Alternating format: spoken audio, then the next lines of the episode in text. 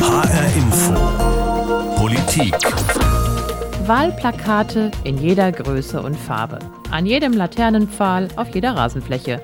Warum zurzeit überall im Land Wahlplakate hängen und stehen, das weiß jedes Kind.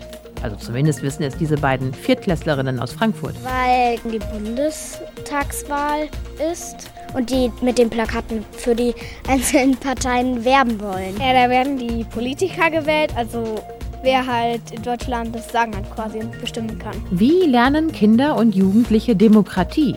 Welche Möglichkeiten haben Kinder und Jugendliche eigentlich, demokratisches Leben und eine demokratische Gesellschaftsform kennenzulernen? Und werden diese Möglichkeiten auch genutzt und die Kinder dabei auch tatsächlich gehört? Darum geht es in der Sendung Wie geht eigentlich Demokratie? mit Corinna Tertel. Es ging drunter und drüber im Obstkorb, bis die Obstfetzen flogen. Stopp, sofort aufhören, befahl die reife Birne und packte die Taubenrebe am Stängel. Na gut, Matsche Birne lenkte die Traube ein. Dann wählen wir eben eine Regierung. Gibt es dafür auch einen Namen, wenn man die Chefs wählen darf? Ida nickte. Das heißt Demokratie. Ja, selbst Obst ist demokratiefähig, zumindest im Kinderbuch die Wutbanane. Da eignet sich das Sammelsurium aus den verschiedenen Früchten im Obstkorb von Erstklässlerin Ida bestens, um Kindern im Grundschulalter verschiedene Regierungsformen nahezubringen. Und auch in der Demokratie will die machtbesessene Banane das Sagen haben und gewählt werden. Wählt mich, rief die Banane lautstark in den Obstkorb hinein. In der Demokratie entscheiden die, die gewählt wurden, gemeinsam. Gequirlte Schimmelpampe, murmelte die Banane, aber dachte kurz nach. Na ja, gemeinsam macht es vielleicht mehr Spaß. Ja, lasst uns wählen. Wie machen wir das, Ida? Es gibt so einige Bücher, die versuchen, Kindern in verschiedenen Altersstufen Demokratie zu erklären. Eins davon ist dieses Buch der Frankfurterin Susanne Böttsch. Den beiden neunjährigen Schülerinnen Theresa und Nika ist der Begriff Demokratie nicht fremd. Demokratie ist, ich glaube, wenn man abstimmt. Demokratie ist, wenn man, also eine demokratische Gemeinschaft ist, wenn man alles gemeinsam abstimmt, nicht einfach allein entscheidet. Wenn man zum Beispiel abstimmen will, wer was für ein Mittagessen es gibt, auch vielleicht. Wenn dann zum Beispiel die einen für Spaghetti sind, die Mehrheit, und ja, die anderen halt weniger sind für das andere Essen, dann gibt es halt Spaghetti. Und natürlich, demokratische Wahlen kennen Schülerinnen und Schüler auch aus ihrem Schulalltag. Also in der Schule gibt es das als Klassensprecher, manchmal sogar als Schulsprecher und da wird halt gewählt, wer quasi für die Schule oder für die Klasse vertritt. Also wenn zum Beispiel der Lehrer kurz nicht da ist oder zu spät kommt, dann sorgen die Klassensprecher halt für Ruhe, wenn die anderen Kinder laut sind. Unter anderem über Klassensprecherwahlen spreche ich jetzt mit Helmut Rademacher von der Deutschen Gesellschaft für Demokratiepädagogik, der DGD. Hier in Hessen leitet er zusammen mit einer Kollegin den Regionalverband der DGD. Und er hat das Projekt Gewaltprävention und Demokratie lernen des hessischen Kultusministeriums geleitet. Für dieses Programm ist er ebenfalls noch aktiv. Schönen guten Tag, Herr Rademacher. Ja, vielen Dank für die Einladung. Herr Rademacher, das neue Schuljahr ist jetzt wenige Wochen alt. Überall sind an den hessischen Schulen jetzt die Klassensprecher und Klassensprecherinnen gewählt worden. Aber schon bei der Klassensprecherwahl kann man als Lehrkraft auch schon einiges tun für ein besseres Demokratieverständnis. Inwiefern? Ja, also indem man diese Wahl nicht einfach nur in einer Stunde mal kurz durchzieht zu Anfang, indem man einfach sagt, okay, wer will sich zur Wahl stellen, dann melden sich drei, vier, fünf und dann gibt es Zettel, die ausgeteilt werden und dann wird die Klassensprecherin oder Klassensprecher gewählt. Man kann das auch als ein richtiges demokratisches Verfahren machen, mhm. indem man zunächst in einer Stunde festlegt, welche Regeln und welche Ziele und welche Fähigkeiten sollte eine Klassensprecherin oder ein Klassensprecher haben. Das heißt, man würde auch zum Beispiel sich überlegen, ob äh, es immer eine Klassensprecherin und einen Klassensprecher gibt, also eine gendergerechte Verteilung. Oder, wie gesagt, was sollten diese für Fähigkeiten haben? Äh, wie wollen Sie die umsetzen? Was sind Ihre Ziele? Das wäre so ein erster Schritt und das heißt, damit wäre ein Regelwerk festgelegt, wie überhaupt so eine Wahl zu erfolgen hätte. Dazu könnte es auch äh, die Entscheidung geben, dass man im Grunde jeder Bewerberin und jeder Bewerber sich vorstellt mit einem Plakat, mit seinen Zielen, mit seinen Ansprüchen, warum er diese, diese Aufgabe machen will. Und diese Kandidaten würden sich dann präsentieren, zum Beispiel in einer nächsten Stunde. Und dann gäbe es erst in einer dritten Stunde die wirkliche Wahl. Und damit wäre das ein richtiges Verfahren. Und könnte man auch nochmal vergleichen, ja, wie wird sonst gewählt im Kommunalparlament? Wie sind Kinder- und Jugendparlamente aufgestellt? Also man könnte da richtig eine Einheit draus machen und nicht nur einen formalen Akt, praktisch, dass es einen Klassensprecherin oder einen Klassensprecher gibt. In der Realität, in der Praxis, in den Klassen sieht es aber wahrscheinlich eher so aus, so, muss gemacht werden, machen wir heute, zack, wer will, Striche und fertig. Das ist eher, glaube ich, die Realität. Also diese Verfahren, diese ausführlichen Verfahren sind eher die Seltenheit. Und es gibt ja die Diskussion, um das Wahlalter zu senken auf 16. Und auch dort kann man nicht einfach nur sagen, jetzt wird das Wahlalter gesenkt, sondern es müsste dann in Schule so etwas eingeführt werden wie Juniorwahlen. Mhm. Also richtig, so wie das in Bremen passiert. Denn interessant ist, in Bremen werden die 16-Jährigen können schon zum, zum Landesparlament wählen oder zum, Sta zum Stadt- und Landesparlament. Und die werden in den Schulen, in allen Schulen vorbereitet und die Beteiligung an den Wahlen ist bei den 16- bis 19-Jährigen deutlich höher als an den 20- bis 24-Jährigen. Das zeigt, wenn es eine entsprechende Vorbereitung gibt, dann kann auch Demokratie von jungen Leuten sehr wohl wahrgenommen werden, weil da gibt es eine gewisse Skepsis, können die das, aber es bedarf einer Vorbereitung. Genauso eben dieser Klassensprecherwahl, wie ich sie gerade geschildert habe. Sie haben selbst Lehrer ausgebildet in Offenbach und waren auch selbst Lehrer an einer Hauptschule in Frankfurt. Was für ein Beispiel haben Sie da erlebt bei einer Klassensprecherwahl? Jetzt muss ich selbstkritisch auf mich zurückblicken. Äh, ich war anfangs nicht Klassenlehrer und ich glaube, ich habe das selber auch nicht so äh, ausführlich gemacht. Das ist, war sicher mal so im Rückblick, würde ich das mal selbstkritisch sehen. Mhm. Und ich habe da die Erfahrung gemacht, in der Hauptschule zum Beispiel, dass dort ein Schüler gewählt worden ist, der eher ganz dominant war, der auch andere gemobbt hat, der also sich äh, von seinem Verhalten eher andere unter Druck gesetzt mhm. hat. Und wir mussten dann äh, diese Wahl in dem Sinne, ja, wir mussten sie im Grunde annullieren, weil dieser Schüler einfach durch sein Druckverhalten und seine, sein, sein Macho-Gehabe gewählt worden ist, aber nicht aufgrund seiner Kompetenzen und seiner Fähigkeiten. Das war gewissermaßen auch ein Stück Lehrgeld, äh, was ich daraus ge gezogen habe, zu sagen, nein, also einfach nur hingehen und wählen. Und wer wird denn dann gewählt? Vielleicht einer, der sich ganz stark in Szene setzt. Äh, der ist nicht unbedingt der Richtige, sondern es gilt, gilt ja auch darum zu gehen, er soll ja andere Interessen vertreten. Er soll ja die Interessen anderer sehen und nicht, nicht so selbst sich in Szene setzen und jemand sein, der irgendwie jetzt einfach äh, das Amt inne hat, mhm. ohne es wirklich ausfüllen zu können und eben sozusagen als Anführer nur fungiert. Ja. Als weitere Mitbestimmungsmöglichkeit äh, für Schülerinnen und Schüler gibt es ja auch den Klassenrat, äh, der schon ab der ersten Klasse in Grundschulen eingesetzt werden kann. Sollten denn schon Grundschülerinnen und Grundschüler mehr mitbestimmen? Und wenn, wie funktioniert das? Auf jeden Fall. Es geht sogar noch weiter zurück. Auch im Kindergarten können Kinder sehr wohl mitbestimmen und können entscheiden, in welche Gruppen sie gehen, welche Spiele gespielt werden können. Das heißt, die Kleinen, auch die ganz Kleinen sind schon sehr wohl dazu in der Lage und erst recht in der Grundschule. Und insofern ist dieses, dieser Ansatz, gleich ab der ersten Klasse einen Klassenrat einzuführen, äußerst sinnvoll, weil es von früh an demokratische Kompetenzen vermittelt. Ein Klassenrat geht so, dass es im Grunde eine Stunde gibt, die ist fest im Stundenplan verankert, die den Schülerinnen und Schülern gehört. Das heißt, sie sind die Entscheidungsträger, sie sind diejenigen, die es durchführen. Und die Durchführung erfolgt so, dass es eine Moderatorin oder einen Moderator, beziehungsweise vielleicht auch ein Paar mhm. gibt, also immer zwei, die das moderieren und sich dabei unterstützen, dass es eine Zeitwächterin gibt, dass es einen Regelwächter gibt und eine Protokollantin oder einen Protokollanten. Wobei in der ersten Klasse das von der Klassenlehrerin natürlich durchgeführt wird, weil die es noch nicht protokollieren können. Mhm. Und die Einführung der ersten Klasse ist auch so, dass die Lehrkraft natürlich erstmal ein Rollenmodell ist, das vorgibt, wie es erfolgen kann und nach und nach Verantwortung an die Schülerinnen und Schüler abgibt.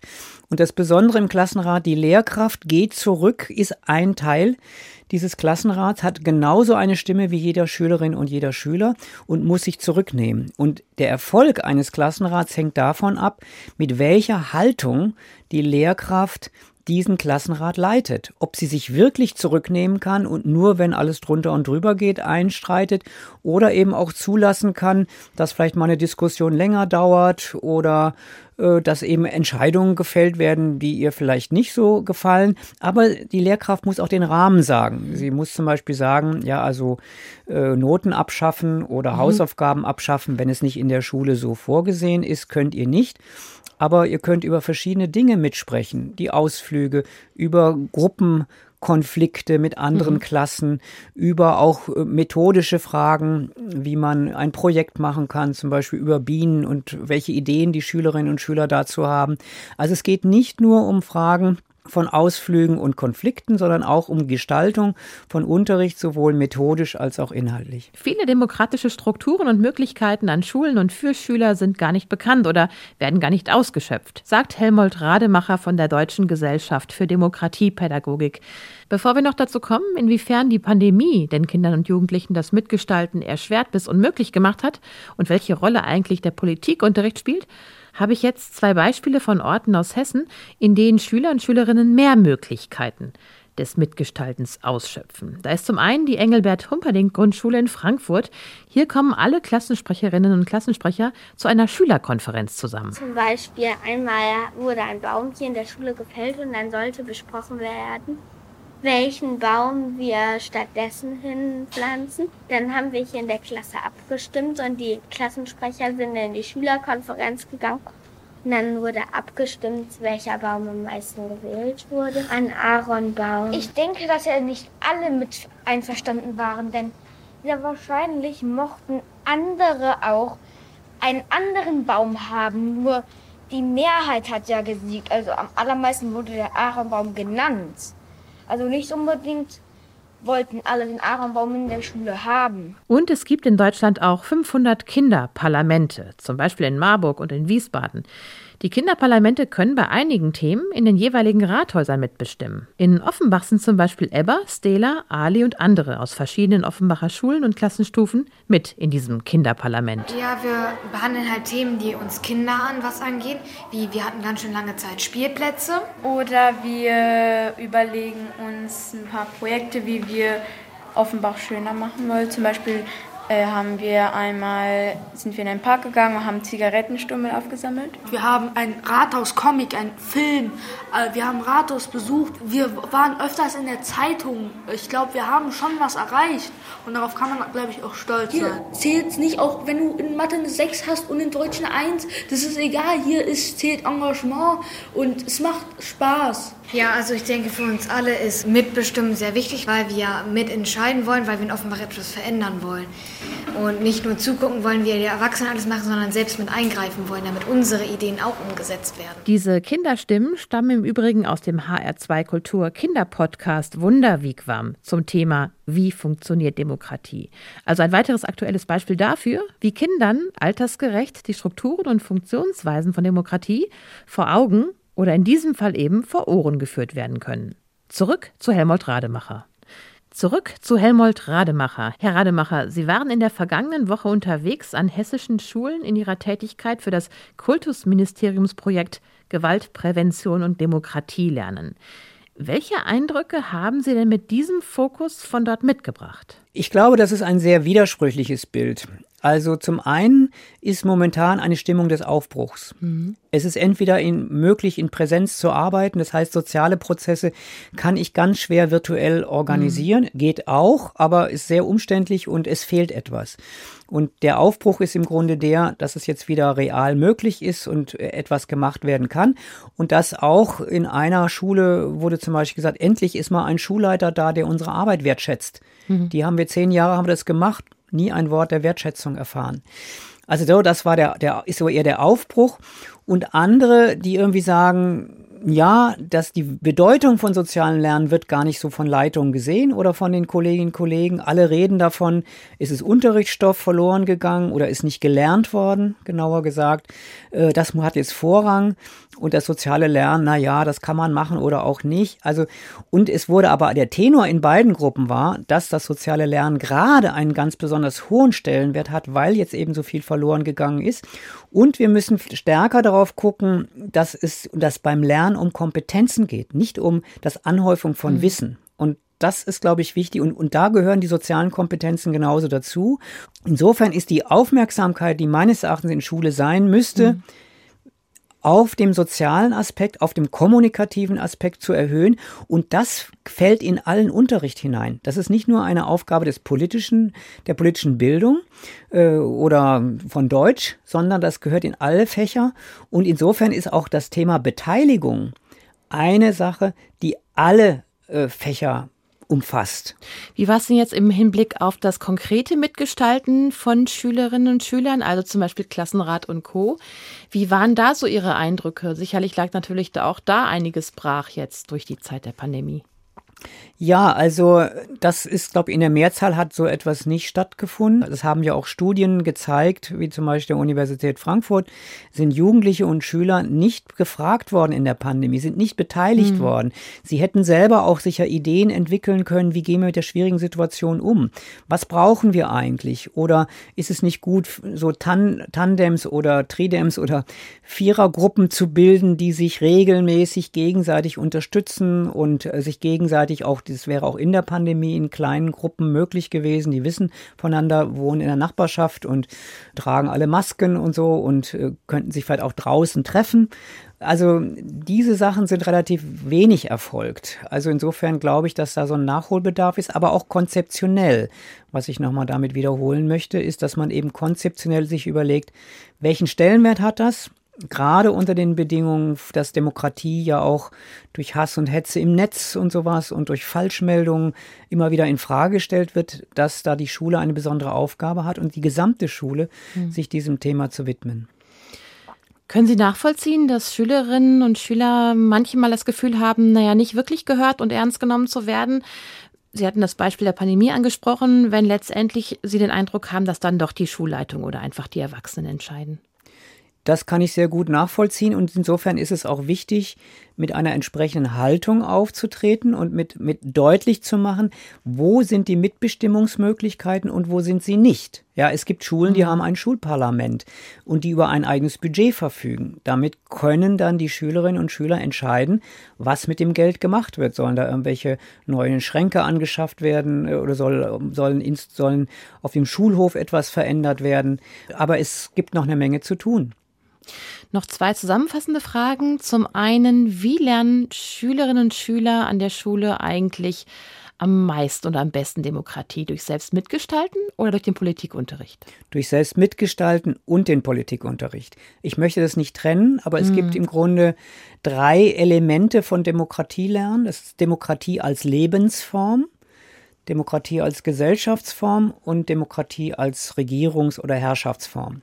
Die Demokratie als Lebensform, das ist zum Beispiel, was in der Schule real geschieht, mhm. im Klassenrat, äh, in der Schülervertretung, in Aktionstagen, die von Schülerinnen und Schülern gemacht werden. Das heißt also, wo Schülerinnen und Schüler Selbstwirksamkeit erleben im demokratischen Handeln. Das ist also praktisch die Demokratie als Lebensform und die kann man auch in unterschiedlicher Form noch ausgestalten. Dann Demokratie als Gesellschaftsform.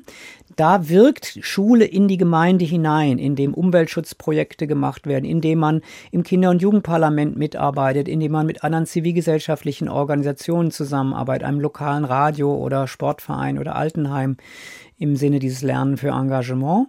Und Demokratie als Regierungs- und Herrschaftsform, das scheint erstmal nur ein Thema für den Politikunterricht zu sein. Da gehört es auch unbedingt hin.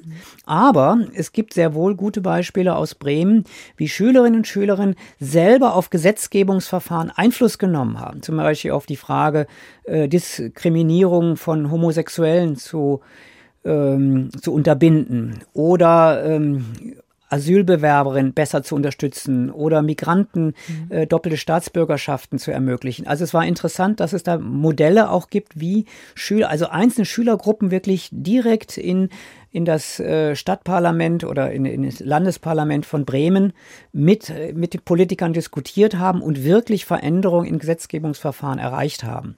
Also insofern umfasst das das alles, aber politische Bildung ist auch ist nicht äh, ist unverzichtbar, weil mhm. es auch wichtig ist, aber es muss auch sehr lebendig sein. Es könnte auch in Form von Projekten gelernt werden, nicht indem man irgendwelche Zahlen auswendig mhm. lernt oder nur komplizierte Institutionen verstehen muss, sondern indem man projektförmig äh, etwas sich vornimmt, sagen wir mal im Bereich Umweltschutz oder Verkehrsberuhigung oder oder. Und insofern kann der Politikunterricht da auch ein ganz wichtigen Bestandteil von Demokratielernen in Schule sein. Sagt Helmold Rademacher von der Deutschen Gesellschaft für Demokratie, Pädagogik. Herr Rademacher, vielen Dank. Gern geschehen, ich danke für das Interview. Die DGD ist im Übrigen ein gemeinnütziger Verein, der aus einem Projekt der Bund-Länder-Kommission hervorgegangen ist. Und sowohl das Projekt der Bund-Länder-Kommission als auch heute der Verein haben bereits so einiges zur Demokratiebildung beigetragen. Hier in Hessen haben sie zum Beispiel die Demokratietage für Schüler eingeführt. Und sie haben das Thema des Demokratielernens auch an die Hochschulen gebracht in Form des Masterstudiengangs Demokratiepädagogik an der FU Berlin was einmal mehr die Bedeutung der Demokratiepädagogik betont. Auch die Stärkung der Kinderrechte trägt zum Demokratielernen bei. Dazu die Frankfurter Politikwissenschaftlerin Nicole Deitelhoff, Leiterin des Leibniz-Instituts Hessische Stiftung Friedens- und Konfliktforschung. Es ist ja beispielsweise so, dass wir hier in Hessen in der letzten Änderung ähm, der hessischen Landesverfassung die Kinderrechte gestärkt haben. Jetzt ist also festgeschrieben, dass bei allem, was das Wohl von Kindern direkt betrifft, Kinder auch gehört werden müssen, natürlich immer je nachdem, also nach der Reife, die sie bereits erreicht haben und nicht nur gehört, sondern eben dann auch mitbestimmen dürfen. In dieser Hinsicht ist bereits einiges geschehen, sagt Nicole Deitelhoff. Es gab ja ganz lange eine Zeit, in der Kinder einfach gar nicht wahrgenommen wurden. Es waren die Eltern, auf die man achtete und die hatten zu entscheiden, was für ihre Kinder das Richtige ist. Davon sind wir weit abgekommen. Wir sind schon viel demokratischer, auch mit Blick auf Kinder. Das heißt, immer dann, wenn die Interessen und das Wohl von Kindern selbst berührt ist, dann müssen Kinder beteiligt werden. Sie müssen ihre Interessen eben auch nennen können und ihre Positionen müssen gehört und eingebracht werden können in die Entscheidung. In der Praxis sieht das aber nicht immer so aus. Noch einmal das Beispiel Klassensprecherwahl. In der Klasse der 13-jährigen Ida gab es Unmut in Bezug auf die Klassensprecherwahl. Also jeder musste ein Junge und ein Mädchen wählen. Es gab sieben Mädchen, die sich aufgestellt haben und drei Jungs. Und dann haben natürlich die Jungs mehr Stimmen bekommen, da es ja weniger waren und jeder aus der Klasse einen Junge wählen musste. Und dann hat unsere Klassenlehrerin gesagt, dass jetzt diese zwei Jungs, die die meisten Stimmen bekommen haben, die Klassensprecher sind. Wir waren alle davon ausgegangen, dass ein Junge und ein Mädchen Klassensprecher werden. Und als wir das dann zu Punkt gebracht haben, hat unsere Klassenlehrerin gesagt, dass das nun mal Demokratie ist und dass wir das hätten vorher anmerken müssen. Also ich finde nicht, dass das Demokratie ist, weil wenn es sieben Mädchen sind und drei Jungs und jeder muss ein Mädchen und ein Junge wählen, ist es ja klar, dass die Jungs mehr Stimmen bekommen. Und eigentlich ist es von der Schule auch so geregelt, dass ein Junge und ein Mädchen Klassensprecher werden und deswegen finde ich das nicht gerecht. Und zum Schluss nochmal ein Blick in ein weiteres Kinderbuch. Diesmal von der Schriftstellerin Julie C. Jetzt bestimme ich, heißt es. Und es geht um Familie Wiefel. Die siebenjährige Anki ist es da nämlich leid, dass immer nur die Eltern alles bestimmen. Also probiert Familie Wiefel so einige Modelle an demokratischer Mitbestimmung aller Familienmitglieder aus, inklusive Schildkröte Rainer Maria. Wir wählen einen Bestimmer, verkünden Mama und Papa wenig später freudestrahlend, wie eine richtige Regierung. Was ist eine Regierung? fragt Anki. Das sind die Leute, die das Sagen haben, erklärt Mama. Aber eine Regierung darf nur für eine gewisse Zeit bestimmen. Danach wird wieder gewählt. Also muss sich die Regierung beim Bestimmen richtig Mühe geben, sonst verliert sie das nächste Mal. Und woher weiß man, wen man wählen soll? fragt Spätzchen. Jeder macht Werbung für sich und sagt dabei, worauf es ihm beim Bestimmen ankommt, erklärt Papa. Alle sind Feuer und Flamme und legen sofort los. Spätzchen malt ein Werbeplakat, auf dem lauter gelbe Striche zu sehen sind. Wenn ich Regierung werde, gibt es jeden Tag Pommes, ruft er. Und in diesem Buch wird auf humorvolle Weise klar, dass auch Kinder schon bei vielen Themen mitgestalten und mitbestimmen können und sich dadurch ernst genommen fühlen und Demokratie lernen.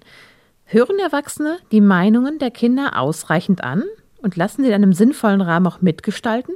Dieser Schüler aus dem Offenbacher Kinderparlament jedenfalls findet, da ist noch Luft nach oben. Sie beachten uns schon, sie hören auch in gewissen Themen auf uns, aber ich glaube, äh, sie könnten noch mehr auf uns hören in gewissen Dingen. Nur vielleicht nicht gerade in Angelegenheiten wie jeden Tag Pommes auf den Teller. Das war HR Infopolitik mit der Frage, wie geht eigentlich Demokratie? Wie lernen Kinder und Jugendliche Demokratie kennen? Als Lebensform, als Gesellschaftsform und Demokratie als Regierungsform. Ich bin Corinna Tertel und den Podcast dieser Sendung gibt es auf hrinforadio.de, in der ARD Audiothek und überall da, wo es Podcasts gibt.